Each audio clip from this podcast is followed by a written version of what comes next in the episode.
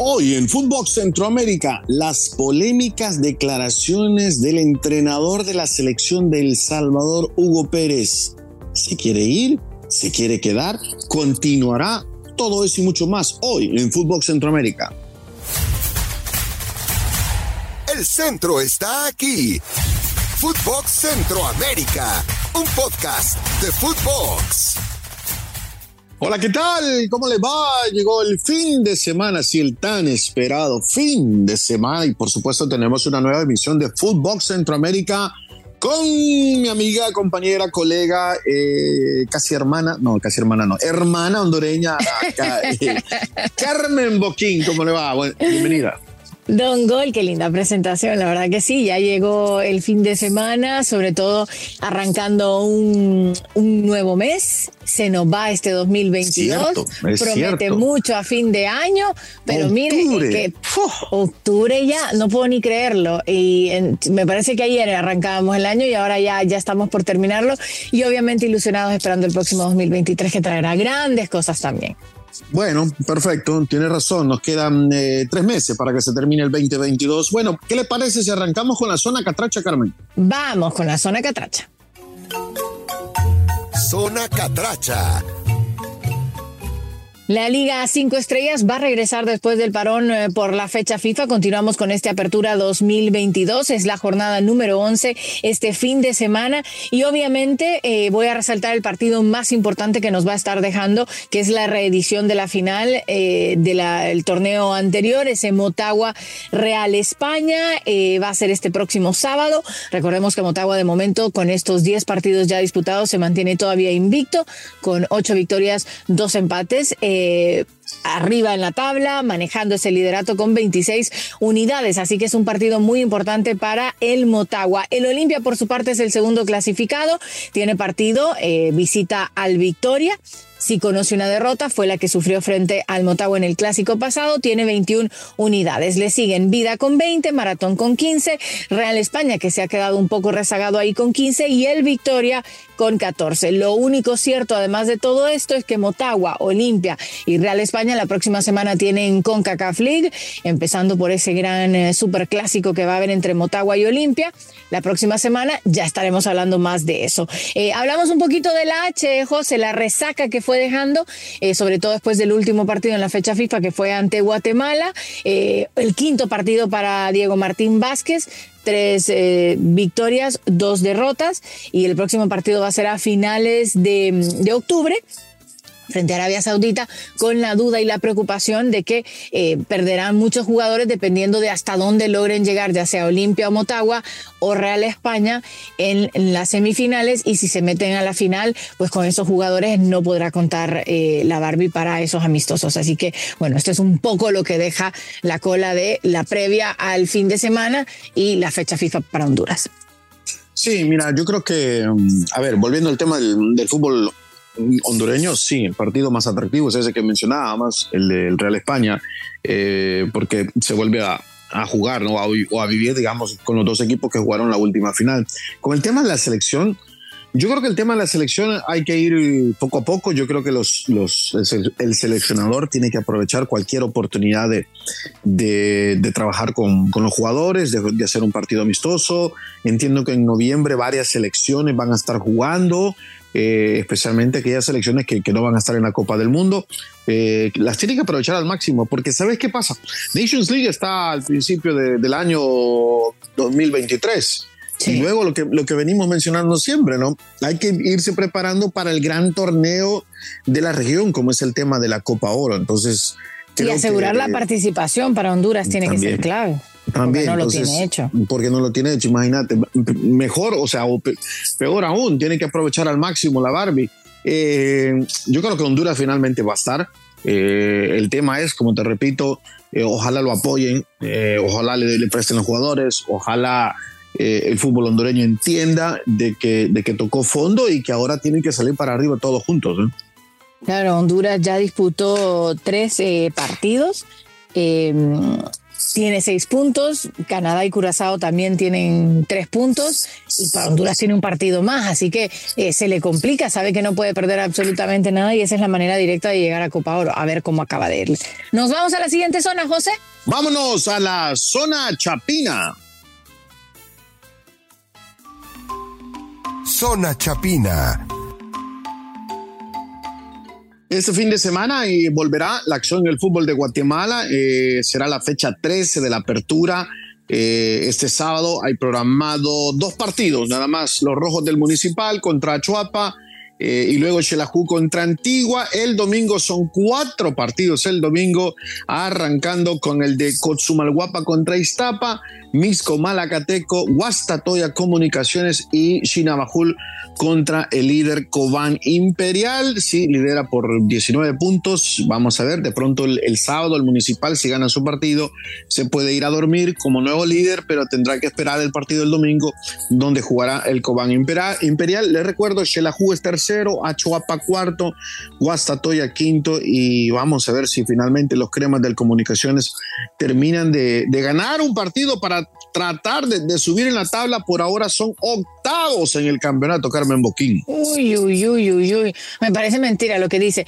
Y un poco del análisis de los partidos de, Guatemala. Recuerden, eh, hablamos el lunes de esa derrota 4 a 1 frente a Colombia, luego la derrota frente a Honduras y un poco Tena molesto porque no termina de ver esa selección que ha trabajado y que ha venido eh, en un proceso que había mejorado, eh, que logró avanzar en la Nations League y que de momento pues Em, está sumando puras derrotas, ¿no? Que, creo que es un proceso que va a ir tomando más fuerza. No lo están haciendo nada mal en la Nations League, en el grupo en el que se encuentran. Tienen siete unidades, tres por debajo del líder que es Guyana Francesa, pero yo creo que las sensaciones eh, de tena y de molestia es porque le ha puesto mucho trabajo eh, y sabe que esa selección está para un poco más cosas, ¿no? Y la manera también en la que pierde frente a Honduras, ¿no? Que lo eh, ganaba, le empatan y en el último minuto pues consiguen darle vuelta. Sí, yo creo que eso es lo, que más molesta, ¿no? La forma como, como Honduras le, le, cambia el resultado a Guatemala cuando ya parecía que la victoria era Chapina eh, eso debe molestar. Luego el resultado contra Colombia no debería ser ninguna sorpresa. Eh, vamos a ser claros, eh, hay muchas selecciones. De las 10 selecciones suramericanas, yo me atrevo a decir que 8, 9 están por encima de cualquier selección de CONCACAF. Quizás Estados Unidos, México y Canadá pueden competir con ellas y nada más. O sea, Bolivia creo que es la más débil de todos. Si querés podemos meter a Venezuela eh, pero el resto de las selecciones suramericanas, en Colombia. Salvo que, tengan un mal día, ¿no, José? Salvo que tengan un mal día, eh, pero con ese cuadro que venía Colombia, uff, imposible pensar a quien tenga un mal día. Entonces, el resultado contra Colombia no me sorprende, creo que no, no molesta, no choca tanto, quizás la forma como se pierde o como le da Honduras la vuelta al partido, sí, le debe de molestar a Atenas, son cosas por corregir, pero ¿sabes qué, Carmen? E, es pareciera que es un error común en todas las selecciones de Centroamérica, como que en los últimos cinco minutos no pueden cerrar los partidos. Claro. Bueno, eso, eso le pasaba mucho a Honduras cuando jugaba con Suárez y, era una de la gran molestia para con Suárez, ¿no? Que él cerraba mucho el partido y al final, entre más lo cerraba, más perdían. Eh, luego Pinto era un técnico que también trataba más bien de buscar el partido, igual perdía. O sea, creo que es más el tema mental, ¿sabes? Como que te desconcentras un poco, el cansancio, el ritmo, eh, ves quiénes tenés al frente, no, no sé, me parece a mí que esto puede ser un tema, ¿no? Otras elecciones cuando ya presentan el miedo y otras no sé, imagen frente a los futbolistas que tienen al frente, pues es diferente, ¿no? Sí, sí, definitivamente, pero insisto, eh, la derrota contra Colombia no debería ser un parámetro. Eh, ellos están uno, dos, tres escalones arriba de cualquier selección de Centroamérica. Nos vamos a otra zona, Carmen Boquín. Vámonos a la siguiente. Si lo que buscas es un fin de semana de desconexión, Cinepolis es la opción ideal. ¡Wow! No esperes más y compra tus boletos en la app de Cinepolis o entra a cinepolis.com. Zona Cuscatleca. Bueno, es el turno de la zona Cuscatleca, donde este sábado va a iniciar la quinta de las diez fechas en este torneo, mini torneo eh, de la apertura, sí, le voy a decir mini porque se está jugando en un mes y medio, más están jugando sábado, domingo, miércoles, sábado, domingo. El título más barato, ¿no? Correcto. Atlético Marte el sábado eh, jugará contra Isidro Metrapan en el estadio Cuscatlán, en Santa Tecla, cerca de San Salvador. Eh, el equipo local recibirá a Once Deportivo y luego el domingo, eh, no, el sábado también hay otro partido que es el Charatenango Jocoro y luego el domingo tres partidos donde llama la atención Firpo Platense, Dragón Águila en el Dermi Migueleño y el duelo el domingo por la tarde entre los salvos de la Alianza y Club Deportivo FAS. Y usted dirá, ¿por qué Alianza FAS? Bueno, son equipos históricos, son equipos grandes del fútbol salvadoreño, pero son uno y dos del grupo B. Los salvos tienen 10 puntos, FAS tiene 8.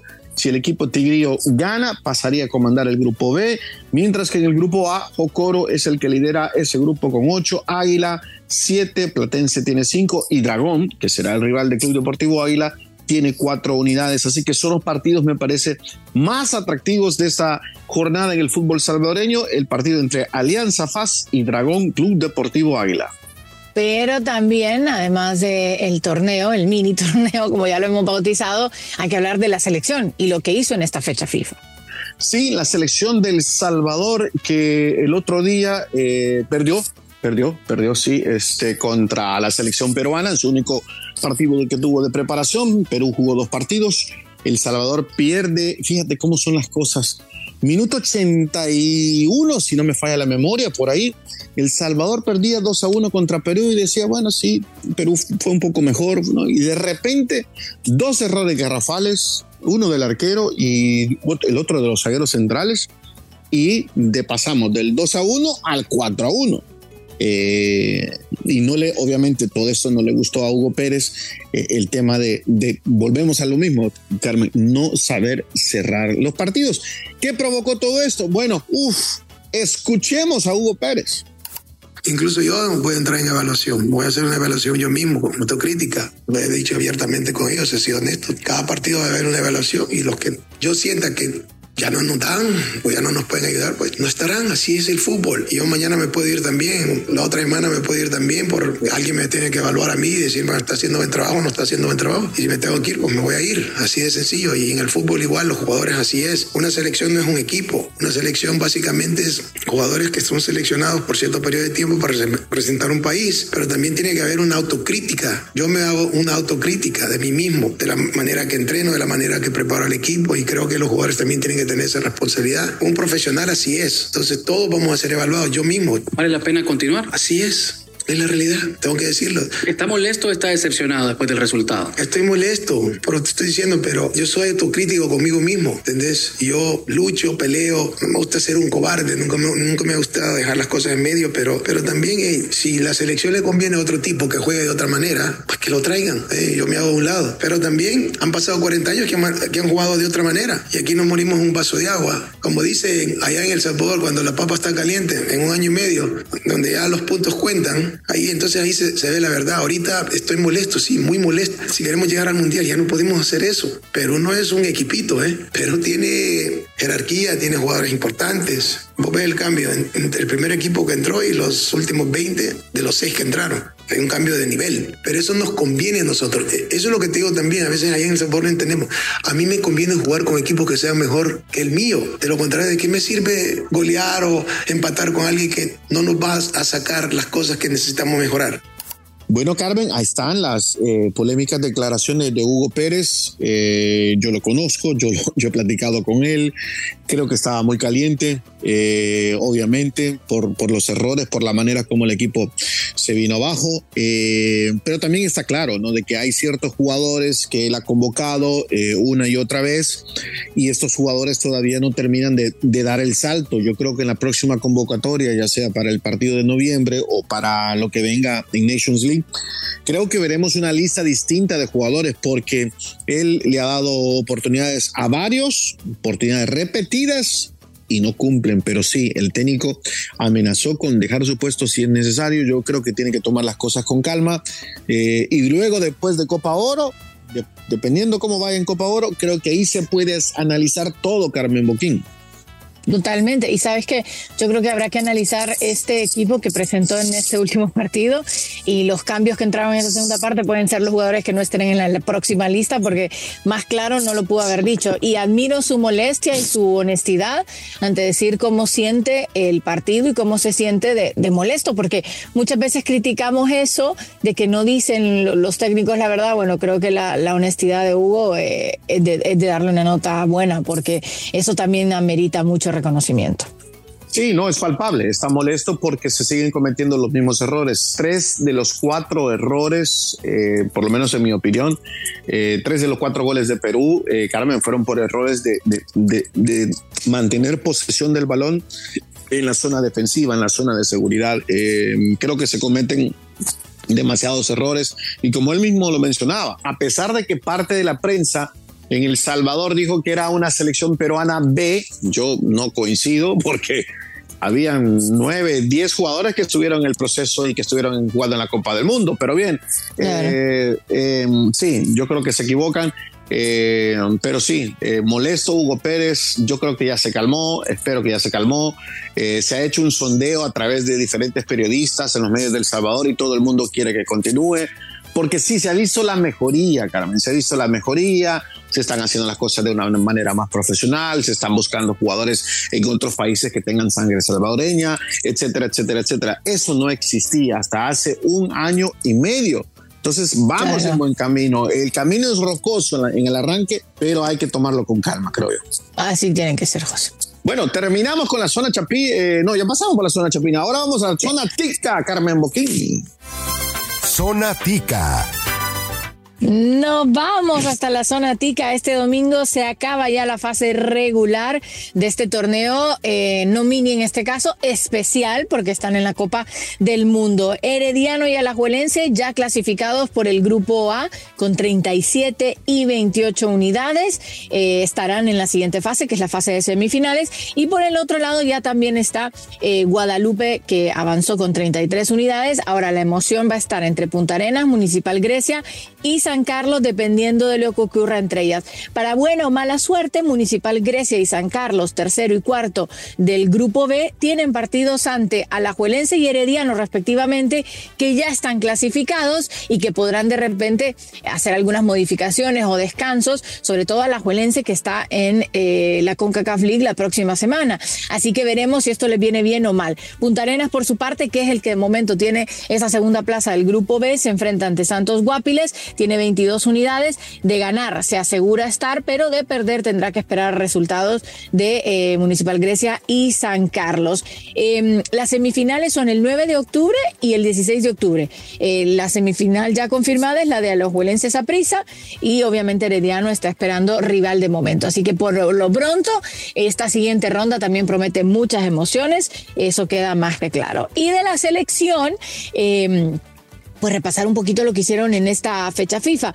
Primero queda claro que ese último partido frente a Uzbekistán, una victoria dejó buenas sensaciones, aunque el profe Suárez estaba un poco molesto también, ¿eh?